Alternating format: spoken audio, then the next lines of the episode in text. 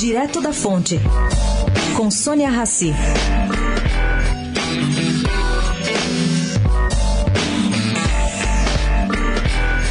Marcelo Milani, promotor do Ministério Público Estadual, resolveu abrir uma investigação para conferir se um plano da gestão Dória, que é o de usar multas de trânsito como garantia de empréstimos, é legal. Procurado, o secretário de Fazenda, Caio Megali, explica que a proposta ainda está em fase de debates e que sugestões de órgãos de controle, como o TCM e o MP, são fundamentais. A Secretaria da Fazenda, entretanto, acredita em investimento de maior fôlego sem precisar aumentar a arrecadação. Vai tirar só 10% das multas para colocar nesse quesito. O restante continuará sendo destinado para educação no trânsito e fiscalização.